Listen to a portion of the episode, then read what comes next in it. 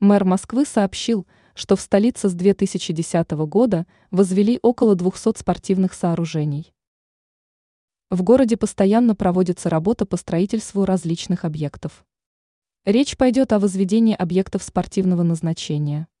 Как указывает в своем личном блоге мэр Москвы Сергей Семенович Собянин, за последние 13 лет в российской столице возвели порядка 200 крупных спортивных объектов. Отмечается, что среди таких объектов имеются футбольные стадионы, центр биатлона «Новая звезда» в Митине – дворец гимнастики Ирины Винер. По словам Сергея Семеновича, многие спортивные зоны располагаются недалеко от домов. Он подчеркнул, что развитая спортивная инфраструктура благоприятно влияет на занятия ЗОЖ. Собянин добавил, что в настоящее время большая часть жителей Москвы уделяет внимание спорту – 52%. По сравнению с 2010 годом данный показатель значительно увеличился. По словам Сергея Семеновича, в российской столице имеются районы с дефицитом спортивных объектов.